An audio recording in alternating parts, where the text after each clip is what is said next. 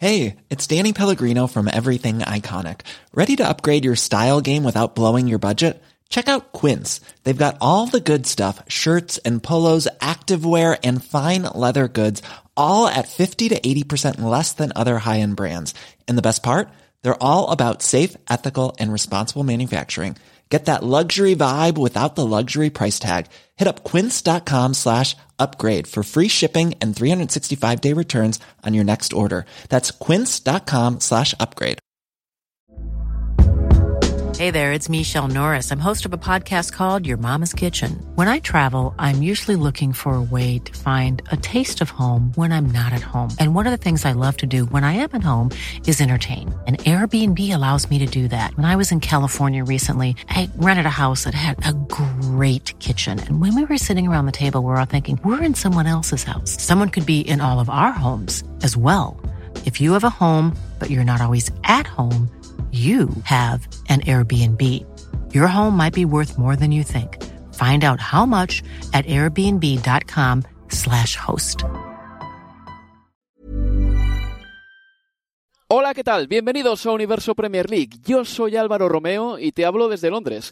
Espero que andes bien y sobre todo espero que no te vayas comportando por la vida como una víctima andante. ¿Por qué digo esto? ¿Por qué me refiero a las víctimas andantes? Y perdona la chapa, ¿eh? Pero es que el caso que os voy a contar a continuación sintetiza todo lo que está mal. Messi está de gira por Asia y Oriente Medio con el Inter de Miami, club al que pertenece y club en el que juega con viejas glorias del Barcelona. El Inter de Miami está de gira y le pagan por esta gira una cantidad suculenta, porque tiene en sus filas a Messi. Esto lo entendemos todos.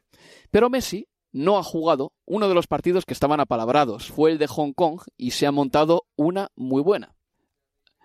Os lo podéis imaginar. Gran expectación para ver a Messi, gente que se gasta un pastizal para verle, 40.000 personas en las gradas y Messi no juega. ¿Por qué? Pues por la razón más vieja del mundo. Estaba lesionado. Y aquí es donde empieza el lío. Primero durante el partido, porque los aficionados presentes en las gradas dejaron clara su decepción por no ver a Messi. Messi estaba en el banquillo, pero estaba lesionado y no jugó. Y primero llega el enfado en el estadio. A continuación, la furia en redes sociales. Y ahora se ha pronunciado hasta el gobierno de Hong Kong, diciendo, y abro comillas, los organizadores nos deben una explicación. Cierro comillas. A ver, yo entiendo que había un montón de dinero puesto en este evento. También comprendo que los promotores han movido un montón de dinero para que el Inter de Miami termine jugando allí. Y habrá gente, incluso, que se haya jugado hasta su propio dinero. Todo esto lo comprendo. Pero al mismo tiempo, estás invirtiendo dinero en una industria en la que dependes del futbolista y el ser humano se puede dañar, lastimar, puede enfermar y puede lesionarse. Messi estaba lesionado. Y parece que nos hemos caído de un guindo. Los futbolistas son mercancía frágil, quebradiza, rompible. ¿Acaso no siguen la Premier League, donde este año está habiendo un montón de lesiones musculares? Son seres humanos. Y el drama siempre es, primero, para el sujeto principal, Messi, que seguro que querría jugar. Y luego, si acaso, para los demás. Y ni siquiera calificaría la lesión de Messi como un drama para los aficionados especialmente en lo que concierne a los hinchas que estaban en el campo, que parece que no entienden que un jugador es un ser humano, no una estatua o un cuadro. Y no les pido a esos aficionados que mostrasen en ese partido una pena y una misericordia con Messi tremendas. No, no, no, pero simplemente que tengamos un poquito de lógica. Si los aficionados y los promotores y el gobierno de Hong Kong quieren tener la garantía de que la mercancía no llegue averiada, que se vayan a ver una exposición de Picasso. Si quieres que tu mercancía comparezca, tráete unas ánforas griegas, que seguro que no las entrena el Tata Martino y las dejan estar en el expositor. Los jugadores no son como los animales exóticos que se exhibían en el anfiteatro Flavio, ahí en el Coliseo, en Roma, en tiempos del Imperio Romano. Por fortuna no lo son. Son deportistas y a veces están bien y a veces están mal. Pero claro, estamos en un mundo del yo, yo, yo, a mí, a mí, a mí, eh, ¿qué hay de lo mío? He faltado al trabajo para ver a Messi, por lo tanto me merezco ver a Messi. He pillado dos aviones y un catamarán y vengo de Djibouti para estar aquí. Mis hijos están hundidos porque no han podido hacerse la foto. ¿Y? Nadie te obligó a ir a ese partido. Cuando adquieres una entrada para un deporte sabes que esto puede pasar. Las lesiones forman parte de la naturaleza del deporte y me alegro de que el Tata Martino tuviese la cabeza para no poner en riesgo a su jugador más importante. Y espero que el Inter de Miami ignore con todas sus fuerzas las críticas y no sé si presiones que le van a llegar de los promotores o del gobierno de Hong Kong o del señor que compró una entrada VIP y que ahora mismo les está abrazando por Instagram, en la cuenta de Instagram del Inter de Miami. Estas cosas pasan y la culpa es de ellos, la culpa es del consumidor que no entiende que la compra de la entrada te puede salir de maravilla y Messi puede marcar un hat-trick y el mejor gol de la historia del fútbol, o la compra te puede salir mal. Estas cosas pasan. La culpa es de ellos, de los que piensan que el futbolista es un figurín que se puede desenjaular a la carta. Ya que estamos, echadle comida. Ah, y sacadle muchas fotos, ¿eh? Para que os den like en las redes sociales. En fin, estás en Universo Premier League y te lo vas a pasar bien en este programa. Arrancamos.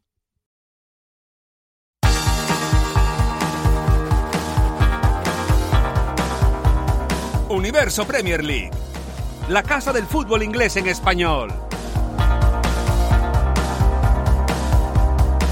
Y ya tenemos fijada la carrera por el título con el Liverpool que tiene 51 puntos, el Manchester City que es segundo con 49 y el Arsenal que es tercero con 49 unidades también. El pasado domingo grabamos Universo Premier League y el Manchester City estaba con 46 puntos y decíamos que tenía que ganar ese partido que le quedaba del lunes y el encuentro que tenía pendiente. Bien, el Manchester City hizo los deberes en el campo del Brentford, en el oeste de Londres, en el G-Tech, ganando por un gol a tres con un hat-trick de Foden. No fue un partido fácil porque el Brentford se adelantó primero, pero quiero que me cuenten y me analicen este partido mis expertos de cabecera que están hoy en la distancia, ahí, en las ondas, en eh, la virtualidad de Zoom. Tengo a Leo Bachanial. Hola Leo, ¿qué tal? ¿Qué tal? Muy buenas, Álvaro. Y a Manuel Sánchez. Hola, Manu. Hola, ¿qué tal, chicos? ¿Tuviste, Manu, la suerte o la desgracia de ir al GTEC el pasado lunes? Te lo pregunto de verdad, porque tú te sueles acreditar bastante.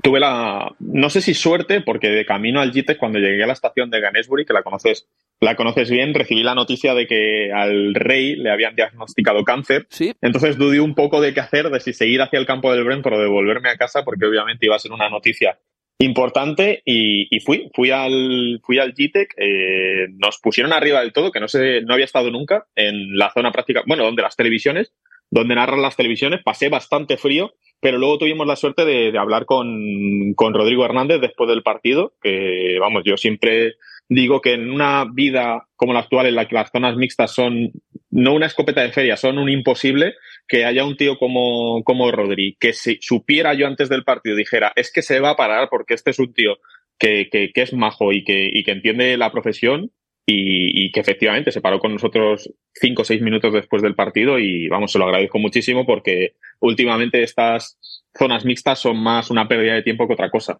Eh, por cierto, lo de las zonas mixtas, Manuel, ya lo hemos hablado tú y yo muchas veces. Eh, creo que hemos pasado alguna tarde esperando a protagonistas y eh, me parece que es eh, una división eh, física y metafórica también. A un lado, los patricios, al otro, los plebeyos. Entre medias, una valla. No es una situación sana, no es una división igualitaria me parece que es muchísimo mejor en eh, otros deportes, o no sé si en el fútbol alemán también, donde los jugadores van a una salita donde pueden comer y los periodistas pueden estar con ellos sin tener que estar escalando una valla o asomándose o arrimándose o subiéndose a una valla para pedir, por favor, casi de rodillas que le den una entrevistita. El concepto de las zonas mixtas está mal planteado desde el inicio. Muestra una especie de, de diferencia de clase entre ellos y nosotros y me parece que no es nada justo. Sí, no, no, no, no es justo. Es, es de, denigrante para el periodista en muchas ocasiones, eh, en función también de cómo sea el futbolista, porque puede ser como Julián Álvarez, por ejemplo, ¿no? Que te dice, no, lo siento, no puedo, que bueno, pues está, está en todo su derecho, o puede directamente ni, ni dirigirte la mirada, ni, ni mirarte como algún que otro futbolista español en el pasado Arsenal-Liverpool, por ejemplo. Sí, un exfutbolista del West Ham United que también tiene pasaporte español y un jugador que hemos mencionado en los últimos programas. Pero bueno, que ganó el Manchester City y además eh, ganó con eh, un hat-trick de Phil Foden, que estaba mirando algunos números suyos. Phil Foden no es un pasador, es más bien un goleador. Y uno mira sus números en Premier League y la prueba está ahí, es evidente, es empírica. Ha marcado 43 goles en eh, toda su carrera en Premier League y los que le quedan por marcar y ha dado 25 pases de gol. 43 goles y 25 pases de gol para un futbolista que cuando salió se decía que podía ser el nuevo gran centrocampista del Manchester City. Phil Foden es algo distinto y los números lo refrendan claramente, Leo. Sí, absolutamente. A ver, la temporada pasada marcó 15 goles Álvaro Manu por todas las competiciones y, y, ya lleva 14 en esta, también por todas las competiciones.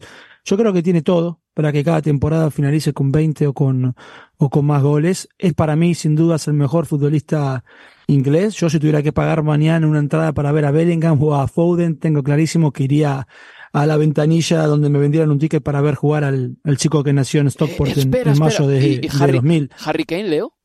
Sí, obviamente que si tengo que decir los tres mejores futbolistas ingleses, Harry Kane, Bellingham, Foden. Para mí el mejor de esos tres es Phil Foden. Eh, o por lo menos por quién pagaría una entrada. Y mirá que yo soy un adorador extremo de, de, de Harry Kane. Pero la, la electricidad que produce este chico cada vez que toca la, la pelota no me sucede con, con Kane o con el propio Bellingham. Más allá que estamos hablando de futbolistas eh, diferentes en términos de, características, la capacidad que tiene Foden para encontrar espacios por dentro, eh, de estar siempre perfilado, para jugar hacia adelante, o, o si está de espaldas, esa habilidad que tiene, más que habilidad, además agilidad, ¿no? Para girarse eh, en un toque y quedar de, de frente. Eh, el otro día vi pasar en Twitter un video, no sé si será un deporte nuevo o qué, de fútbol sobre hielo, bueno, y, Foden da esa sensación cuando conduce, ¿no? Es como si se moviera con, con patines en lugar de, de, botines. Yo creo que por características hasta eh, tranquilamente podría llamarse Iñaki Foden, haber nacido en España y, haberse formado en, en la Masía o la cantera española que, gusten. Tiene poco de, de, de, inglés. Yo creo que el futbolista inglés, por lo menos haciendo rápida memoria, que más se le acerca, eh, Jack Wilshere. Eh, tenía obviamente menos velocidad de conducción, pero, eh, pero tenía o estaba dotado de una mayor visión general por la capacidad que tenía para jugar eh, como mediocentro o para hacerlo como parte de un doble pivote. Y, y Foden es mucho más escapista en espacios eh, reducidos de lo que podía hacer Wilshere. Pero Foden por momentos para mí es esa especie de contorsionista con balón. La lleva bien cortita, con un pie a pie se puede salir eh, de allí donde, donde parece imposible tiene todavía muchísimo margen de mejora en términos de pase, yo coincido en eso, eh, todavía no tiene ese ojo de David Silva y probablemente no lo tenga nunca.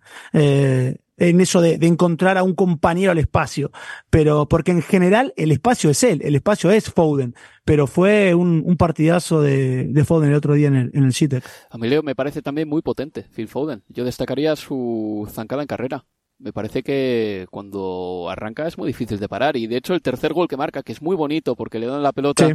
y no le quema el balón en los pies incluso se introduce en el área y corre algunos metros con la pelota eh, pegada al pie me parece que cuando eso que cuando acelera es muy difícil atraparle. Yo destacaría eso también de Phil Foden no eh, parece un jugador así un poquito más frágil y tal pero que no nos engañe su físico. O sea chocarte con él no augura necesariamente que Phil Foden vaya a caerse al suelo. Yo creo que suele aguantar bastante bien porque es muy fuerte. Eh, en ese estilo sí que puede recordarme un poco a Mohamed Salah, otro tipo ligerito, pero que hay que chocarse con él para ver eh, que, o para darte cuenta de que está hecho de, vamos, de mármol. Sí, y además estas características que estamos diciendo, describiendo y elogiando de, de Foden son to todas con balón, pero es que además él, él me parece que es importantísimo sin pelota también.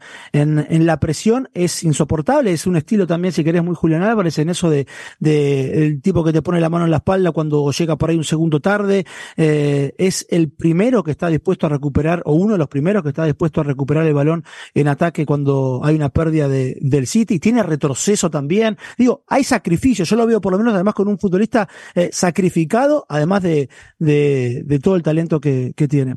Y Manuel, cuando marcó Neil Mopey el primer tanto del partido y el Brentford se adelantó, mm, ¿tú llegaste a pensar en algún momento que al Manchester City se le iba a atragantar el partido? Sí, sobre todo por la actuación de, de Flecken, del portero del Brentford, el portero holandés del Brentford, que hizo 12 paradas en total, 9 de ellas en la primera parte y fue, bueno, fue espectacular. De hecho, fue el récord de, paradas en una primera parte en la, bueno, desde que se recogen este tipo de, de estadísticas y no se quedó muy lejos del récord que tiene David De Gea en ese partido contra el Arsenal en 2017 y mm, Tim Krul en un partido entre Chelsea y Newcastle en 2013 cuando hicieron 14 ambos. Se quedó, como digo, a dos paradas y porque el City bajó bastante y bajó bastante el ritmo en los últimos minutos. Me lo llegué a creer, pero les faltó ese pelín de suerte de que no les marcaran en un último segundo, creo que le meten en los últimos 30 segundos del añadido, de tres minutos de añadido, que curiosamente yo eh, cuando vi que ponían tres minutos dije, me parece mucho, me parece excesivo tres minutos para esta primera parte, y les metieron en ese último instante y, eso fue prácticamente la sentencia del, del Brentford. Me había creído un poco su,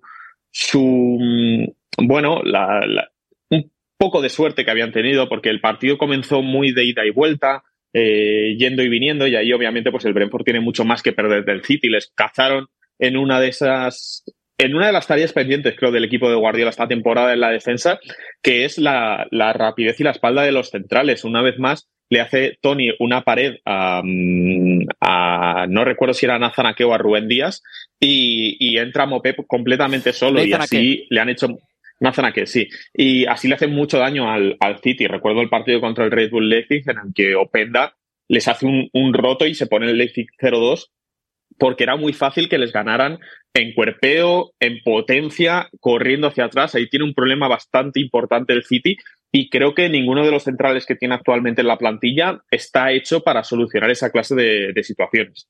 Bueno, igual eh, dices por estatura y por fuerza Rubén Díaz, ¿no? Puede ser. El, sí, pero podría ser, pero precisamente el futbolista que más sufrió en este aspecto, en ese partido contra el Red Bull Leipzig, fue Rubén Díaz, que le sacan una tarjeta amarilla, le tenían que haber sacado una segunda y Guardiola le cambia el descanso porque no estaba funcionando para nada y porque no era capaz de ganar por, por bueno por, por, potencia y por cuerpo a, sus rivales. Oye Leo, y una cosa, te fijaste en el gol que marcó Neil Mopey, ¿no? un gol de juego directo de los que cada vez se ve menos. A mí me recordó al Stoke de Tony Pulis.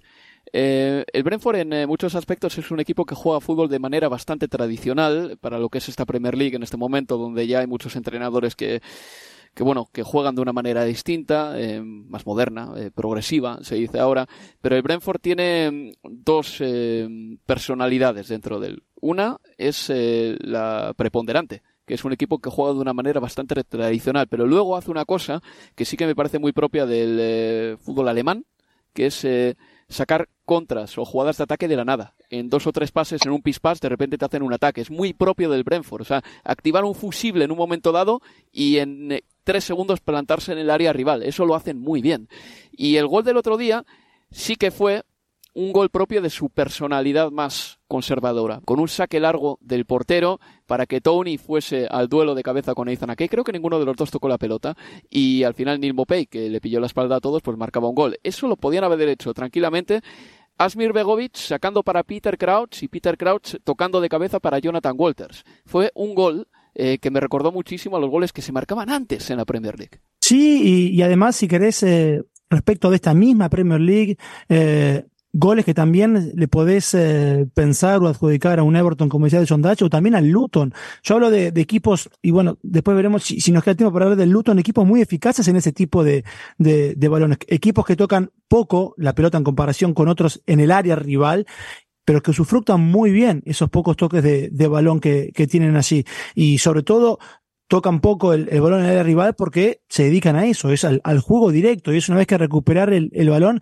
ver si en tres, cuatro, cinco pases eh, lo pueden llegar a, al rival. A ver, que si querés, yo creo que el Liverpool más heavy metal tiene muchísimo de eso, ¿no? Eh, tres, cuatro, cinco pases y rápido ya estar en el área rival. Menos, tres pases si se puede, dos si puede ser con un balón largo de Alexander Arnold para, para Mohamed Salah. Lo que cambia allí es la jerarquía de, obviamente que tienen unos y, y otros, pero yo creo que salvando las, eh, las distancias, hay, si querés, cierto punto de comparación, aunque estén a años luz, de, en términos de esa búsqueda de, de juego directo que pueda tener Liverpool, pero también, porque no un Brentford? Con la característica de jugadores que, que tienen también en parte es, es lo lógico. Fernandez or Chilwell. Fernandez with his right foot is the favorite. Oh, it is sensational. Escuchabais de fondo el golazo de Enzo Fernández para ayudar a que el Chelsea ganase en Villa Park por un gol a tres al Aston Villa. El Chelsea ya está en octavos de final de la FA Cup. Se podría decir en eh, el argot inglés que está en quinta ronda, pero esto no me gusta nada, lo de utilizar el tema de las rondas, porque creo que lían al personal. Tercera ronda, cuarta ronda, quinta ronda. Yo creo que la gente en España, o fuera de España, o fuera de Inglaterra, mejor dicho, en Sudamérica, no sabe exactamente a qué ronda se refiere exactamente eh, la cuarta, la tercera, la quinta, es más fácil decir octavos, cuartos, semifinal, una cuenta atrás para saber dónde está ahora mismo el Chelsea, que está en octavos, como digo, de la FA Cup, eh, venía de pegársela en casa ante el Wolverhampton Wanderers por dos goles a cuatro en una gran noche de Mateus Cuña, que anotó un hat-trick y la ronda de octavos se va a disputar en la última semana de febrero. Bueno, Leo, hay que decir que Enzo Fernández marcó uno de los goles de falta de la temporada. Además, tengo la impresión de que estamos un poco huérfanos de lanzadores de falta esta campaña, más eh, porque Kevin De Bruyne ha estado lesionado y porque James Ward-Prowse eh, quizá no está marcando tantos tantos como en el Southampton eh, de tiro libre y qué bien viene de vez en cuando ver a un jugador poner la pelota ahí en la escuadra. Sí, es que además, además fue puro ángulo en el remate de, anoche en Villa Park con el gol de, Enzo y además la volada de, de Emiliano Martínez lo hace todavía más bonito creo, el, el gol en un triunfo. Eh, a ver, seguramente la actuación, la mejor actuación de, de la temporada para el conjunto de, de, de Pochettino, eh, un partido en el que se jugó muy rápido, de, se iba de costa a costa prácticamente sin, sin pasar por la mitad de la cancha o con eso, con transiciones muy rápidas, volviendo a lo que hablamos antes con el City, Brentford, etcétera, o sobre todo el Brentford, y la cuestión de, de juego directo, bueno, ayer hubo mucho de eso, de uno y, y otro lado. Eh, yo creo que el, el, Chelsea se beneficia de un arranque en el que no le convierte el, el, Aston Villa porque ya al minuto de juego tuvo una chance casi en el área chica el Aston Villa, el conjunto de Mary para, para marcar y obviamente, a ver, es una perogrullada decir, bueno, que un equipo se beneficie, no empezar perdiendo un partido en los primeros instantes del partido, pero lo digo eh, en términos de lo que es la campaña de este Chelsea, al que un golpe en la mandíbula eh, difícilmente se recupere, eh, porque el Chelsea tiene muy buenos momentos en esta temporada, digo, parches, ¿no? 10 minutos acá, o 20 acá, 25, pero en general, para mí los mejores momentos del Chelsea fueron siempre con el partido 0 a 0. Consigue la ventaja, después, como le pasó ante el Wolves, quizás le empatan rápido o se lo dan vuelta rápido y el equipo ya está perdido. Ya no vuelve a retomar ese nivel que había mostrado por ahí en el arranque con el partido todavía 0 a 0. Bueno, y ayer, salvo esos primeros tres minutos en el arranque cuando parecía eh, algo groggy el conjunto de, de, Pochettino después levantó y hubo muchos puntos altos. Caicedo quizás jugando o teniéndolo a Enzo algo más cerca ayer, yo creo que se sintió más cómodo, más protegido, más allá de que Enzo como un muy buen ocho eh, moderno, obviamente llegaba en muchas oportunidades al área rival, pero también en general estaba más cerca que en otros partidos que Moisés Caicedo y creo que el ecuatoriano le, le vino bien. Y sin balón, cambió algo Pochettino, marcaba 4-4-2 con Palmer y con eh, Madueque eh, como los más adelantados, con Nicolas Jackson eh, retrocediendo por, eh, por la banda izquierda. Y, y, Jackson para mí es un futbolista que no termino de sacarle la ficha. No sé, tiene cosas por momentos que me parecen buenísimas, por otras no entiendo la toma de decisiones que tiene o termina siendo muy pobre su toma de, de, de decisiones. pero bueno, ayer quizás de acá a los próximos partidos pareciera haya encontrado, ¿por qué no?, el, el, equipo pochettino. Al final del partido le preguntaban al técnico argentino si este, el nivel ofrecido en Villa Park, era el nivel mínimo requerido, exigido para un equipo como el Chelsea. Contestaba lo siguiente. Of course, I think that is the minimum that because but we need to start for one step and this step was very good because that show that uh, we can compete in this level. And yes, so please, so please. And now we need to keep going. We need to be humble. We need to keep working. And yes, doing the things that we believe that are good for the team. Pues decía Pochettino que sí, que este era el eh, nivel eh, requerido, mmm, que había sido un buen paso la victoria contra Aston Villa, que está bien competir a este nivel y que estaba en general bastante contento por la victoria. Eso es lo que decía el técnico argentino. Me voy a detener un momento en Unai Emery. ¿Y por qué? Pues porque su Aston Villa ha caído y esta temporada ya solo va a poder ganar un título copero, que sería la Conference League. Pero, para que nos entendamos, excepto en el Paris Saint Germain, donde Unai Emery ganó la Liga 1, Unai Emery siempre ha esculpido el éxito propio a través de los torneos del CAO. Lo hizo en el Sevilla, lo hizo en el Villarreal, ha tenido un gran maridaje con los torneos cortos. Y siempre pensé que en el Aston Villa en concreto los éxitos de Unai Emery iban a venir en copas o en Europa, pero no está siendo así. Y os voy a dar unos datos que lo demuestran. O sea, el Aston Villa, desde la llegada de Unai Emery en la 2022-2023, llegó en otoño de 2022 al equipo, ha conseguido los siguientes resultados. En FA Cup quedó fuera en 32 avos, en la ronda en la que debutas si eres de Premier League. Le eliminaron a la primera en Carabao Cup, esto la pasada temporada, en el primer partido de Copa de Emery como entrenador del Aston Villa. Y esta campaña en las Copas se ha pasado lo siguiente. En la Conference, bueno, bien, hasta el momento ha sido liguilla y van primeros, todavía no han llegado a las eliminatorias, pero en las copas ha pasado lo siguiente. En la Copa de la Liga cayó eliminado en su primera ronda, en la primera ronda en la que le tocó jugar, y en la FA Cup la han eliminado en la segunda ronda en la que le ha tocado jugar. Esto contrasta con la forma del Aston Villa en la Premier League. El año pasado acabó séptimo y terminó la temporada sacando 33 de los últimos 45 puntos posibles, que esto es una barbaridad para un equipo como el Aston Villa. Y este año en Premier está cuarto, está cuarto. O sea, no hay más preguntas, señoría. En eh, lo que es la competición doméstica, Unai Emery está haciéndolo muy bien, pero en las copas, que es lo que le ha definido como gran entrenador en sus últimos equipos, no le está yendo nada bien, Manuel. Álvaro, te voy a dar un dato que, te va a. Bueno, no sé si te va a sorprender, pero el Aston Villa antes de, de, esta temporada había caído siete veces consecutivas en su primer partido en FA Cup.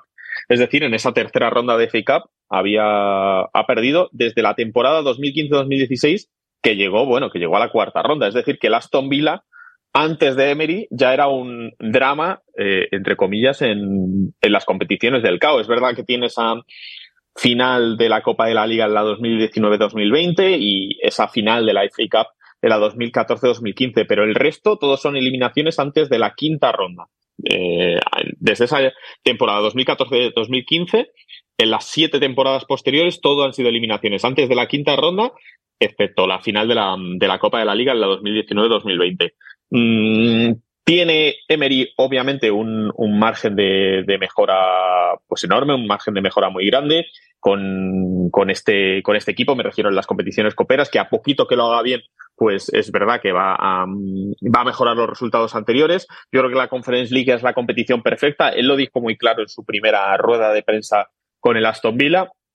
Dijo, mi sueño es eh, clasificar al equipo a competición europea y después ganar un título europeo por X o por Y. Esa es la, la, la especialidad de una Emery. Los títulos europeos lo demostró, como, como has dicho, en el Sevilla y en el Villarreal, convirtiéndose en toda una institución en la el Europa League y ahora tiene la, bueno, la oportunidad de, de esa Conference League, que yo creo que si el Aston Villa se la toma en serio y no se pierde eh, por intentar meterse en Champions League, que seguramente a nivel económico sea de más rédito, clasificarse para la Champions League que, que, ganar la Conference League, pero ya sabemos que a nivel emocional levantar un título es incomparable a que los dueños de las Aston Villa se embolsen 20 millones más de euros o 10 millones más de euros. Ahí está el caso del West Ham United. Yo creo que todo en el mundo, prácticamente todo el mundo en el West Ham United hubiera preferido ganar como hicieron esa Conference League, levantar un título después de tanto tiempo antes que conseguir una clasificación para la Champions, que a la larga te va a dar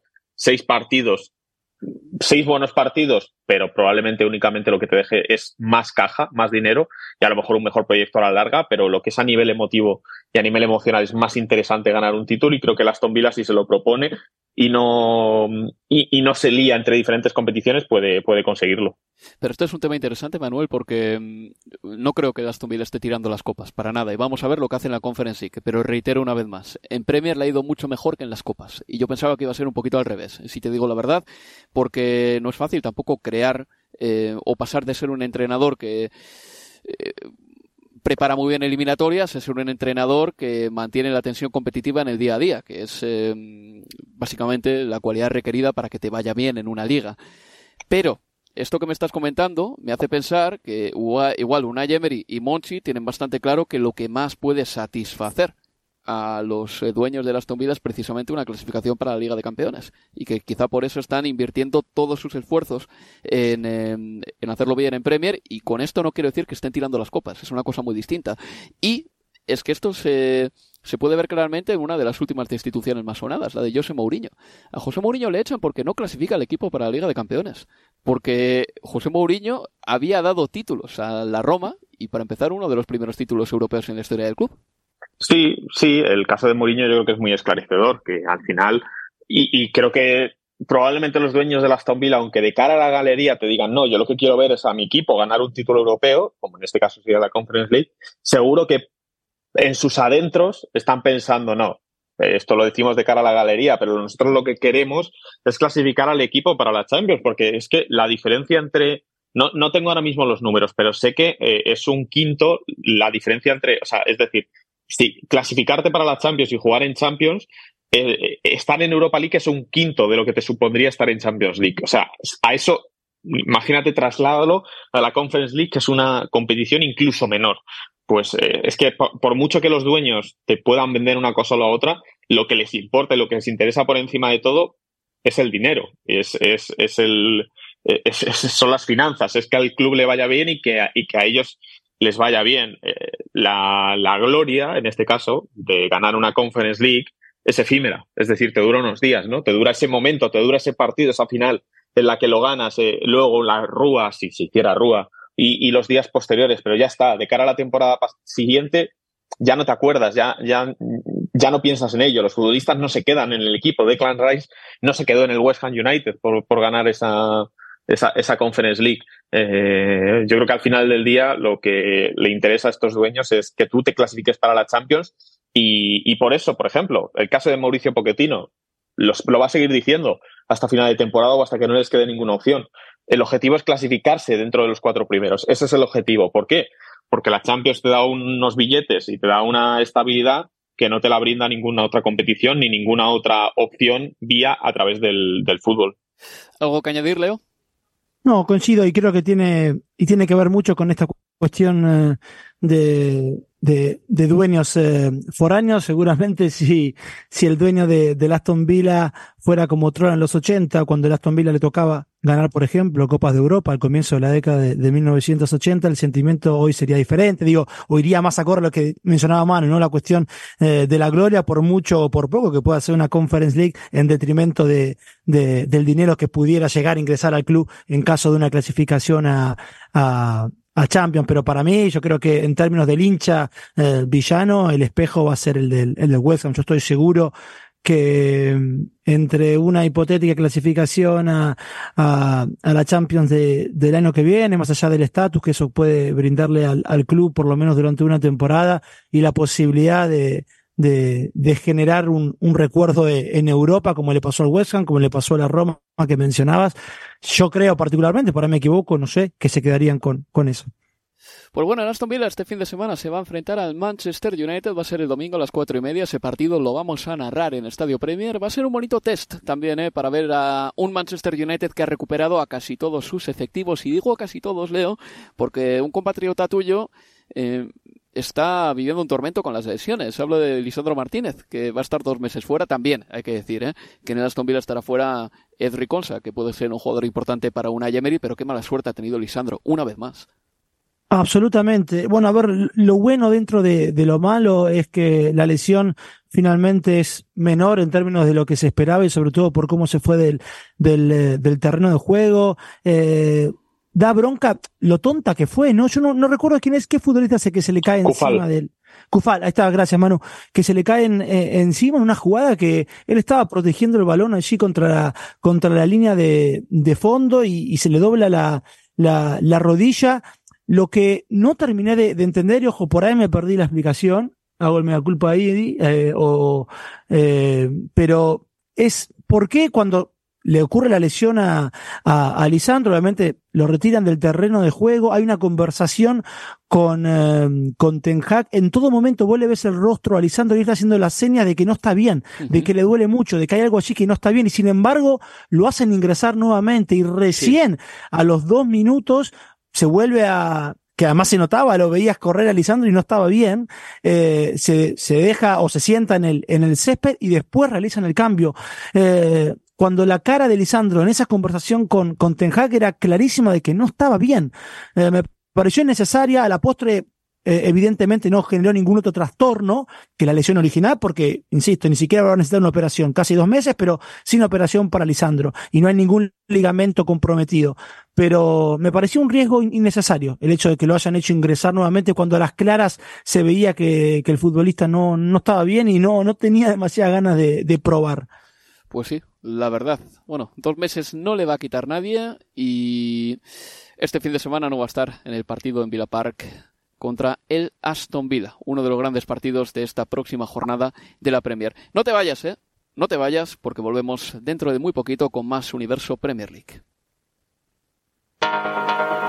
Universo Premier League, la casa del fútbol inglés en español.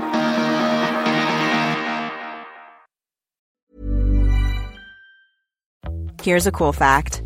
A crocodile can't stick out its tongue. Another cool fact, you can get short-term health insurance for a month or just under a year in some states. United Healthcare short-term insurance plans are designed for people who are between jobs, coming off their parents' plan, or turning a side hustle into a full-time gig. Underwritten by Golden Rule Insurance Company, they offer flexible, budget-friendly coverage with access to a nationwide network of doctors and hospitals.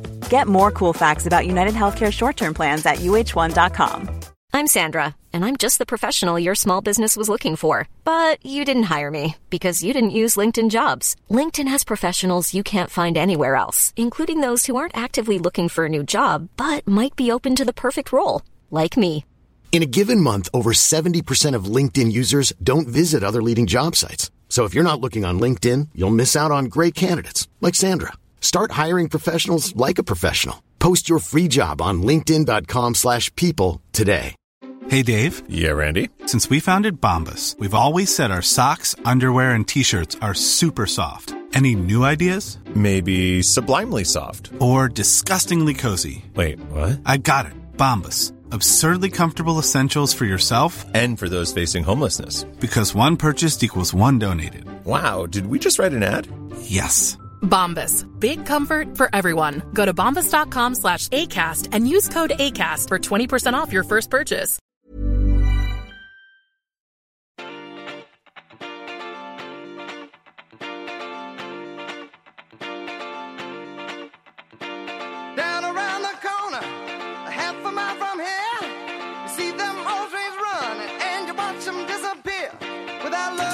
Sigues escuchando Universo Premier League.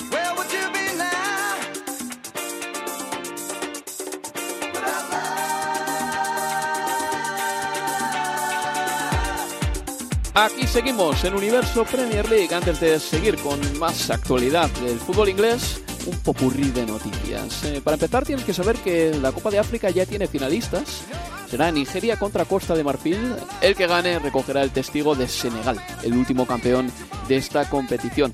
Y en la Copa de Asia la final será Jordania contra Qatar. Leo Basanian, no hay muchos jugadores en estas selecciones que jueguen en Europa ni que nos suenen demasiado. No vamos a engañarle a nadie. No, en absoluto. De hecho, entre ambos seleccionados, entre el seleccionado catarí y el, y el jordano, apenas un futbolista militando en, eh, en Europa. En este caso, un futbolista jordano, su número 10, que juega en el Mets. Oye, ya que estamos y ya que estoy contigo, ya que eres argentino, ya que te gusta Lionel Messi y ya que mm, no, no te vas a ir de aquí, Leo, coméntame, ¿qué está pasando con Lionel Messi, con Hong Kong, con el Inter Miami? Eh, menudo lío, menudo enredo, todo porque Lionel Messi no ha podido jugar todo lo que les gustaría a los promotores de estos amistosos que iba a hacer el Inter de Miami por Asia. Sí, y hasta con críticas también del gobierno de, Hong Kong, que supuestamente eh, puso dinero para que se hiciera efectiva esa gira del Inter Miami o, la visita del Inter Miami hacia a, Hong Kong. Leo Messi no jugó porque estaba lesionado, eh, ni siquiera se cambió para, para ver si tenía la chance de, de ingresar, aunque sea eh, unos minutos, como le sucedió días después en, en, en Japón. Eh, la realidad es que esas quejas no, no, las termino de, de entender, ¿no? O, o, el enojo para, para con Messi, porque no, como si hubiera sido una falta de respeto, ¿no? Ante aquel que compró un dinero o compró una entrada pensando en ver al futbolista y Messi ni siquiera pudo jugar. Primero que estaba lesionado. Segundo que cuando alguien va a un espectáculo como eso, vos comprás una entrada para ver un partido. Vos no compras una entrada para ver a Messi. La entrada es para ver un partido. Inter de Miami contra el que sea. En este caso, un equipo así de, de, de Hong Kong. Obviamente, en ese contexto, el futbolista que más quieren ver todos es Leo Messi. Pero la entrada no es para ver a Messi haciendo jueguitos en la mitad de la cancha, es para ver un partido en el que Leo Messi puede ser parte. Estaba lesionado, no juega, se terminó la discusión. Todo lo que viene después es, eh, es, es, es- me genera violencia casi, en, si querés entre comillas. Pero bueno, me puso contento que jugara en Japón para que se quedaran todavía eh, pedaleando en el aire un poquito más allí en Hong Kong. Es que para mí todo esto eh, es un resumen de todo lo que está mal en, el mundo y en el mundo del fútbol. Hoy me ha dicho un compañero nuestro, Juntao, eh, nuestro editor eh, de lengua china, que hoy se ha hecho viral un vídeo en TikTok de un padre que salía llorando diciendo que había pagado 30.000 libras al cambio para que sus hijos y él pudiesen hacerse una foto con Lionel Messi. Digo yo, igual, igual problema lo tienes tú por gastarte el dinero en estas sandeces. Igual problema lo tienes tú, por eh, no entender que un futbolista puede estar disponible o no, son seres humanos. Seguimos con este programa y yo quiero hablar de jugadores que están llamando la atención en esta segunda vuelta del campeonato y que están dando el callo. Porque en esta segunda vuelta todavía no hemos tenido muchos goles de Mohamed Salah por razones obvias, tampoco de Erling por obvios motivos, pero hay otros que poco a poco pues están eh, diciendo aquí estoy, presente, levantando el dedo. Uno de ellos puede ser, por ejemplo, Pedro Neto, otro Mateus Cuña, autor de un hat-trick el otro día contra el Chelsea, que me decís de Neil Mopey, por ejemplo, de Adebayo, del Luton, de Rasmus Hoylund, que ya anota en Premier con el Manchester United, de Richarlison, que está allá arriba en la tabla de goleadores. Y bueno, yo creo que es bonito también que nuevos nombres eh, pues entren en eh, este programa y bueno, podamos también referirnos a futbolistas que no tienen eh, tanto relieve, quizá, en Universo Premier League como merecerían. Pero es que empiezo por este nombre, el de Pedro Neto, que en combinación con Mateus Cuña, ahora mismo me parece que son una de las parejas más atractivas de la Premier League fuera de los grandes focos. Hablamos de un Mateus Cuña que esta temporada, raro en él, ¿eh? Eh, ya ha marcado nueve goles, que Mateus Cuña siempre había sido un delantero más de brega que de otra cosa, y de un Pedro Neto que si eh, no se hubiese lesionado a mitad de temporada, llevaría más que ocho pases de gol. Está a solo dos pases de gol de ser el máximo asistente de la Premier. Estamos hablando quizá de una pareja que podría tener potencialmente el nivel que tuvieron en su día Diogo Jota y Raúl Jiménez en el Wolverhampton Wanderers. Sí, creo que, bueno, eh, los nueve goles que mencionas de Mateus Cuña son su máxima estadística goleadora desde las 17 y 18 cuando jugaba en el Sion en la liga, en la liga suiza. Es decir, que ha llovido ya, ya mucho, aunque ha sido siempre un futbolista que no ha gozado de una grandísima continuidad, es decir, no he sido un futbolista que te jugara 38 partidos por, por, por, por liga, por temporada, pero por fin estamos viendo un Cuña que hace que no es solo el Cuña que arranca desde el centro del campo o desde su propio campo y te avanza hasta tres cuartos y, ahí, bueno, ya veremos, ¿no? Que finalice la jugada un, un compañero, sino que estamos viendo un, Cuña finalizador, un Cuña que, bueno, que, a, mí me está, me está sorprendiendo y me, y me está gustando y me alegro porque, bueno, cuando el Wolverhampton Wanderers paga 50 millones por él, parecía la solución a los problemas de mm, goleadores de este equipo, mm, especialmente la temporada pasada cuando ellos estaban al borde del, del descenso. A nivel goleador, pues obviamente no cumplió las expectativas porque apenas hizo dos goles la, la temporada pasada,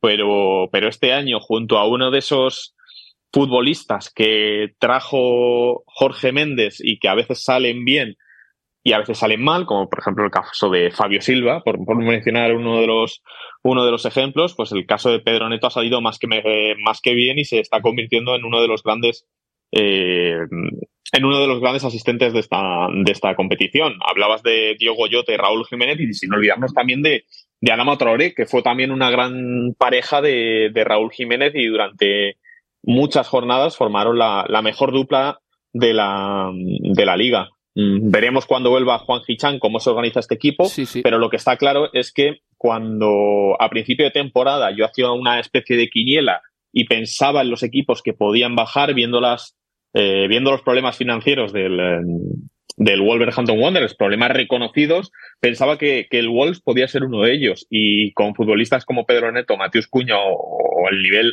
el estado de forma de Juan Chan, es imposible pensar que este equipo no esté más hecho para acabar entre los 10 primeros que, que entre los 10 últimos. Oye, Leo, ¿y qué me dices de un hombre como Neil Mopey? Porque no es una persona muy querida por algunas aficiones. Creo que la afición del Arsenal no le tiene en gran estima. Aunque tú me contaste una anécdota que en Argentina se le agradece a Neil Mopey la victoria de Argentina en la Copa del Mundo. Tampoco se le tiene mucha estima la afición del Tottenham, que mira que es fácil cabrear, o difícil, perdón, cabrear a la del Arsenal y la del Tottenham a la vez, porque el otro día simuló la celebración de James Madison de los darditos después de marcarle al Tottenham. Luego, creo que el Brentford terminó perdiendo ese partido y que en redes sociales le vacilaron y encima Neil Mopey aceptó el vacile y siguió en redes sociales diciendo, bueno, por lo menos yo no he bajado nunca segunda como Madison.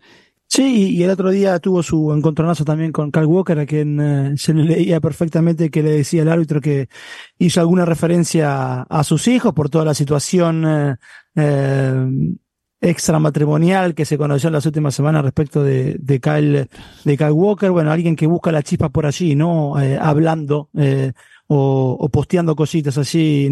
A mí personalmente no es un delantero que me, que me atrape demasiado. Puede estar ahora disfrutando, sí, de un, de un buen momento, de una buena racha, pero no, no, a ver, cualquiera de los hombres que mencionabas, Manu, del, del Wolverhampton, uh, Juan Hichan, Mateo Cuna, Pedro Neto y hasta Pablo Sarabia, digo, por sumar al mix de opciones que tiene así eh, Gary O'Neill, me genera mucho más entusiasmo Sí. de que, que, que Neil no tengo ninguna duda. ¿Y, y qué se dice en Argentina de Neil Mopey en relación al Dibu Martínez y a Leno?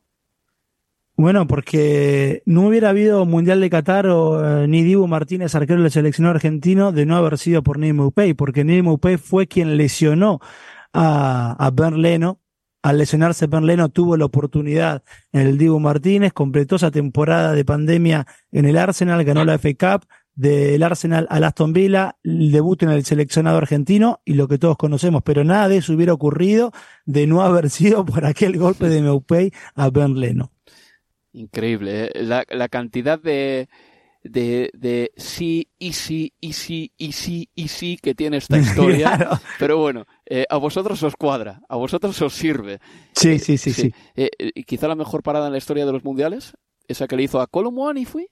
Colomwani, ¿no? Colomaní, sí, en el minuto 123 y yo creo Yo que diría sí. que sí, la, más decisiva. La más luego. importante, claro, la más decisiva, seguramente. Seguro. La mejor, pues bueno, está Ah, ahí bueno, la de. Gordon Banks. La, sí, la de Gordon Banks. Y la de que Casillas, más. La de Cas- Sí, pero la de Colomwani yo creo que es bastante más importante que la de Casillas, porque la de, la, Casi- la de Casillas fue en el minuto 70 o minuto 60 o algo así, claro, no en el último minuto de una prórroga y sabiendo que si es gol no tienes ningún margen de, de maniobra. Bueno, volviendo al tema de Neil Mopey, yo también estoy con, con Leo en este caso. Eh, a mí Neil Mopey no me parece un gran delantero de Premier League, pero sí que es verdad que en la segunda vuelta del campeonato lo está haciendo mejor mm, porque el Brentford no había empezado muy bien esta temporada. Un jugador que a mí sí que me interesa, y eso que le he dado caña en algunas retransmisiones, Joao Pedro, porque Joao Pedro lleva la friolera de 19 goles esta temporada. Es el máximo goleador de la FA Cup. Que esto no le interesa a nadie, pero bueno, yo me pongo a buscar datos y encuentro este dato. Y también es el máximo goleador de la Europa League. Quiero decir, es el máximo goleador en dos de las tres competiciones en las que ha jugado. y yo le tengo bien, en la fantasy, que eh, de la Premier League, que es donde no marca goles. eh, claro. Bueno, algunos sí que marca, ¿eh? Algunos sí que marca. sí. Sí, porque Pero lleva menos. 19 goles esta temporada, una decena de ellos son de penalti. Esto hay que decirlo también. Esto se puede interpretar críticamente o elogiar la valentía de un tipo que llega a un equipo y dice, "De- a partir de ahora me los calzo yo, los penaltis, como ha hecho Cole Palmer en Chelsea. La cuestión es que Joe Pedro los marca a todos. Y el gol que le marca el otro día, en combinación con Dani Welbeck, Manuel, no sé si estuve narrando ese partido contigo, no, fue con José Cueto, eh, contra el Crystal Palace, un gol en jugada, es un gol muy bonito también. Joe Pedro creo que tiene que levantar más la cabeza y creo que tiene que pasar un poquito más la pelota. Creo que tiene que ser algo menos egoísta. Pero al mismo tiempo, un tío que mete 19 goles en el Brighton and Hove Albion y estamos todavía a 8 de febrero, se puede decir de él que es un buen futbolista e importante. Sí, sobre todo eso, importante, porque meter 19 goles no, no, no, no, es fácil y aunque demos por hecho, porque tendemos a dar por hecho que los penaltis son un gol asegurado, pero no es para nada el, el caso y hay que meter los penaltis. Y no me parece justo criticar en criticar que criticar eso, criticar eh, los penaltis, porque luego llegará situaciones importantes y, y ahí es cuando te rentabiliza tener un delantero, Sí, tener sí. un futbolista que te meta los penaltis. Y, y, y lo hemos visto y lo, y lo recordamos. Recuerdo el penalti que falló Agüero contra, contra el Tottenham, recuerdo penaltis que Marez ha, ha errado, recuerdo esa clase de situaciones en la que Mohamed Salah también ha fallado algún penalti importante. Bueno, en esos momentos tener un futbolista con la confianza y con la cara para decir este penalti lo voy a tener yo, no es algo que podamos dar por hecho. Y muchas veces en el fútbol tendemos a analizar los penaltis como un gol que se marca en el 99% de las, de las veces. Y bueno, yo creo que, por ejemplo, podemos tomar esa, la, estadística de expected goals, de los goles esperados, en los que te da que un penalti es 0,72, es decir, que hay un 72% de posibilidades de marcar el penalti. Luego hay que tener diferentes ámbitos en diferentes circunstancias en, en cuenta, como es qué portero es, qué, qué, qué, situación es, es un momento, pero, pero es un 72%. Es decir, no podemos dar por hecho que todos los penaltis son gol, porque según esta estadística, por ejemplo, solo el 72% de ellos se, se deberían marcar. Así que que un futbolista, como es el caso de, de Joao Pedro, que creo que lleva un registro eh, impecable esta temporada, sí, sí. impecable, mm, es, es, para elogiarlo más que para, para criticarlo que, o para ponerlo en duda. No, yo lo veo igual. Y en un momento dado, el Brighton Hove Albion puede que agradezca tener un especialista consumado y con confianza que haya marcado todos los penaltis anteriores. Porque el Brighton Hove Albion está en la Europa League, por ejemplo. No lo olvidemos, ¿eh? Está aguantando al Brighton Hove Albion, por lo menos en materia goleadora, porque tenemos que recordar que el equipo ha tenido las bajas de un hombre como Ansu Fati, que por fin volvió el pasado fin de semana, Adingra no está, Mitoma ha estado en la Copa de Asia, ahora vuelve por fin. El otro día tuvo que jugar Tariq Lamptey, de extremo izquierdo. Y Tarek Lamptey cuando empezó a jugar a fútbol era lateral derecho. Sí, y lo jugó en todos lados, porque Lamptey, es verdad que debutó en el Chelsea, me acuerdo, en el Emirates, en ese lugar, lateral derecho, fue también lateral izquierdo, eh, extremo como vos marcabas que le tocó ante el Crystal Palace, eh, mediocampista también, en fin, lo han pasado por todos lados al, al rápido de, de pero respecto de, de, de Joao Pedro y, y, su influencia en el, en el Brighton, yo coincido que va mucho más allá de que lo que los goles de penal que, que haya marcado acá, hasta, hasta acá en lo que va de, de la temporada, porque participa siempre de las, de las acciones de ataque de, de, su equipo y es vital en una temporada. A ver, Dani Belve, que está clarísimo hace muchos años ya que no es esa carta goleadora que vaya a rescatarte, ni mucho menos eh, eh, en, en momentos importantes o, o, cruciales. Ivan Ferguson, yo creo que ha mostrado un bajón en esta temporada respecto a la anterior, con lo cual se necesitaba que yo, Pedro, en materia goleadora pudiera dar este salto adelante. Y, y después, los que llegan son futbolistas que están relacionados con el gol, los que te quedan, pero no necesariamente goleadores, porque ni Adingra es un goleador, sino alguien que va más por fuera. Eh, a Ansu, si bien puede aportar su cuota goleadora, tampoco es el futbolista que, que, que, vemos de la mano de, del gol. Mi toma lo mismo. Bueno, Facundo Buenanote ni, ni que hablar sí. tampoco, más allá de que ahora en los últimos partidos le ha tocado marcar lindos goles ante el Southampton, eh, ante el Sheffield United, perdón, por, por FA Cup y justamente también ante el, ante el Crystal Palace, con lo cual, el hecho de que esté así on fire eh, en materia goleadora, 19 goles, es un montón por un equipo como Brighton. Eh, no, no, no, no, no tenía la suma total por todas las competiciones y me parece un, un numerazo. De todas maneras, Leo, yo te digo que tal como está en su Fati, en este momento de su carrera y después de tantas lesiones, eh, cuando le pones en la banda izquierda, yo le veo totalmente desubicado, fuera de sitio. Es más, si en algún momento destaca por algo en los próximos años, yo creo que va a ser más por el gol que por el desborde, por el tipo de futbolista en el que se ha convertido a raíz y como consecuencia de las lesiones. Tengo esa sensación con ¿Sí? Ansu Fati, que no tiene malos números con el Brighton a jugar bien, para lo poco que ha jugado ha marcado una buena cantidad de goles.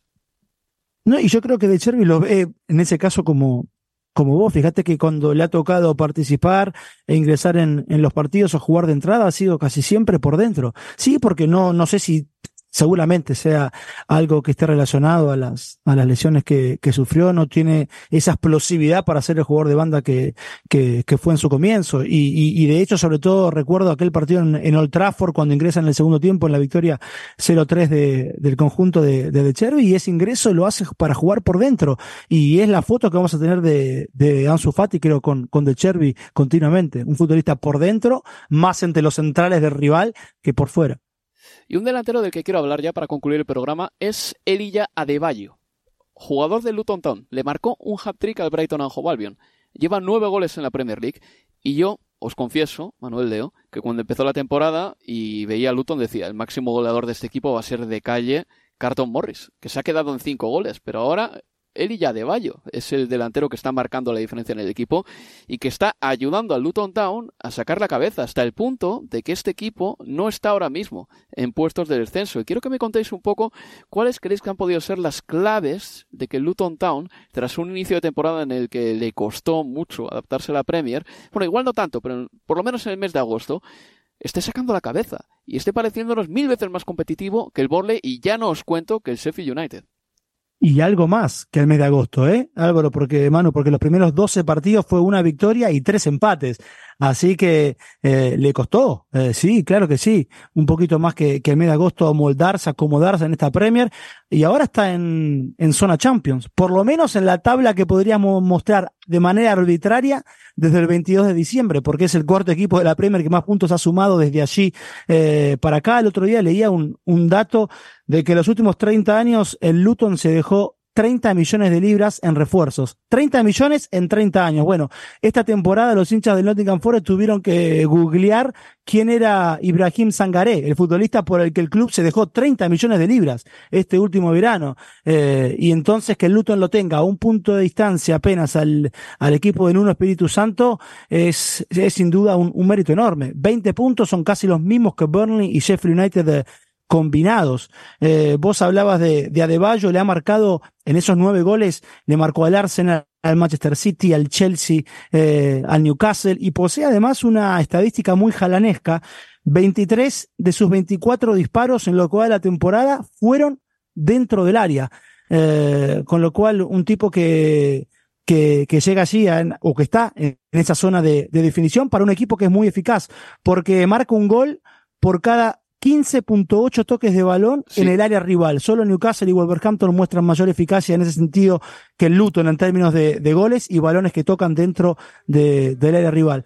Pero para cerrar esto de Luton de, de, mi parte y pensar en futbolistas claves, bueno, obviamente a Bayo, sí, Carton Morris con sus cinco goles, eh, Kaminsky en el arco y Barkley. No olvidemos que Barkley sí. para mí es una de las historias de la temporada al final. No tenía club en agosto, era jugador libre y hoy es fundamental en el conjunto de, de Rob Edwards. Y también hay un jugador, Leo, que tenemos que mencionar, ¿eh? a mí me gusta Alfie Doughty. Eh, me parece que la verticalidad de este hombre por la banda saca un montón de centros. De hecho, ha dado ya cinco pases de gol esta temporada, es el máximo asistente de Luton. Este jugador tampoco puede pasar eh, desapercibido en eh, el análisis porque es uno de los principales eh, vectores del equipo y de los que más balones mete al área también.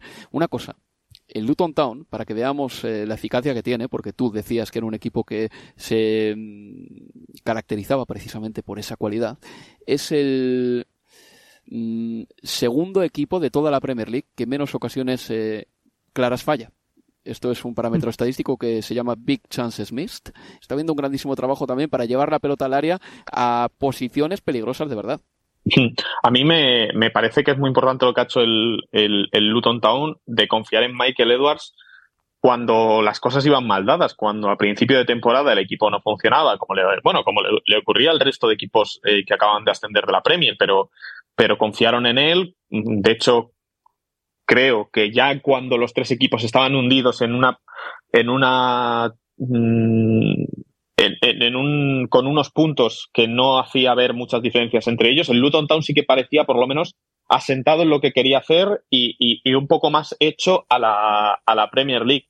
Y sus partidos ante, ante el Big Six, yo creo que son la mejor muestra de ello. El partido que pierden 0-1 contra, contra el Tottenham Hotspur de milagro lo pierden, pierden 3-4 contra el Arsenal también de milagro con un gol de Declan Rice en el último minuto, el Manchester City le remonta 1-2 en la segunda parte sufriendo horrores, el Liverpool rescata un punto en Kenilworth Road en el último instante con un gol de, de Luis de Díaz, los equipos grandes han sufrido y ya el siguiente paso que están dando es trasladar esa fortaleza y ese estilo de juego fuera de, de, de, Luton, fuera de las afueras de Londres y que podamos ver partidos como el que le plantaron el otro día al Newcastle United poniéndose 2-4, es verdad que lo acaban empatando, que lo acaban empatando a 4, pero vamos, yo no hubiera dado un duro probablemente en septiembre si me hubieran dicho el Luton Town va a visitar St. James Park y va a marcar cuatro goles, pues seguramente al que me hubiera dicho eso lo hubiera tomado como, como un loco.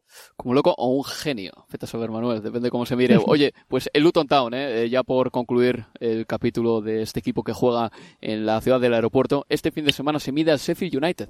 Se mide al Sheffield United el sábado 10 de febrero a las 3 de la tarde, una hora muy de Luton Town ¿eh? para este partido. Y si le gana al Sheffield United, se pondrá con 13 puntos eh, de distancia sobre el farolillo rojo de la tabla. Pues nada, felicidades para el equipo de Edwards, que está haciendo una temporada mucho mejor eh, de lo que le presagiábamos. Y gracias a vosotros, Manuel Leo, por estar aquí en este programa. Espero que en Twitter eh, seáis un poquito más cautos que la mujer de Tiago Silva, por cierto, no sé si lo habéis visto, porque en menudo berenjenal le metió a su marido el otro día, 4 de febrero creo que fue cuando puso este tweet, que el entrenador tenía que irse. Puso eso la mujer de Claro. Tiago Silva. No, dijo que era momento que. Ah, no, perdón, que era momento sí, para un cambio. eh, Lo voy a decir otra vez. Claro, que era momento para un cambio. Di- bueno, sí, dijo que era un momento para, para un cambio, pero, pero ¿qué se entiende por un cambio? Bueno, sí, sí. Claro, no, sí, es que la cosa de cuando, cuando se, se- cuando tuiteas esto, claro, vas tirando el hilo y piensas, si la mujer de Tiago Silva piensa esto, es probablemente porque el marido llega a casa y dice, eh, estoy harto de Poquetino, que, que el equipo no funciona, bla, bla, bla. No, entiendo que, que, que- que irá por- en gran parte por, por, ello, por ello. Es decir, que es un poco también la, la ramificación, la tras- se traslada un poco lo- el pensamiento de Thiago Silva, en este caso en el mensaje de, de su mujer, que luego fue, ti- luego fue suplente Thiago Silva eh, contra el Aston Villa, pero creo que no, bueno, dijo Poquetino que no estaba, que no era una especie de castigo, sino que era simplemente por rotación. Vale, vale. Sabes que en Universo Premier League nos eh, definimos por el rigor en lo que decimos. Lo que dijo la mujer de Thiago Silva, exactamente. Vélez Silva se llama. Es momento de que haya un cambio. Si esperamos más, será demasiado tarde. Luego que cada uno interprete lo de cambio como quiera. Pero cuando se suele decir ese tipo de cosas, nos referimos normalmente a los entrenadores. Apuntamos a ellos. Leo Manuel, muchas gracias por estar aquí, ¿eh? Un placer, chicos. Un abrazo. Y nada, pues se despide de todos vosotros Álvaro Romeo. Recordad que este fin de semana estaremos en directo con dos partidos. El sábado a las 3 de la tarde, a la misma hora que se jugará ese Luton Town Sheffield United con aroma Championship. Estaremos nosotros con el Liverpool Burnley. Si estamos con el Liverpool Burnley, significa que también estaremos con el carrusel de las 3 de la tarde, que tiene estos partidos: Fulham Bournemouth, Luton Sheffield United, como ya he dicho, Tottenham Brighton, gran partido ese, y Wolverhampton Brentford. Así que nada, será un carrusel de 5 partidos y ahí estaremos en directo y también el domingo estaremos en vivo con el Aston Villa Manchester United. Yo apago las luces y me voy. Muchas gracias por estar aquí escuchando Universo Premier League. Adiós.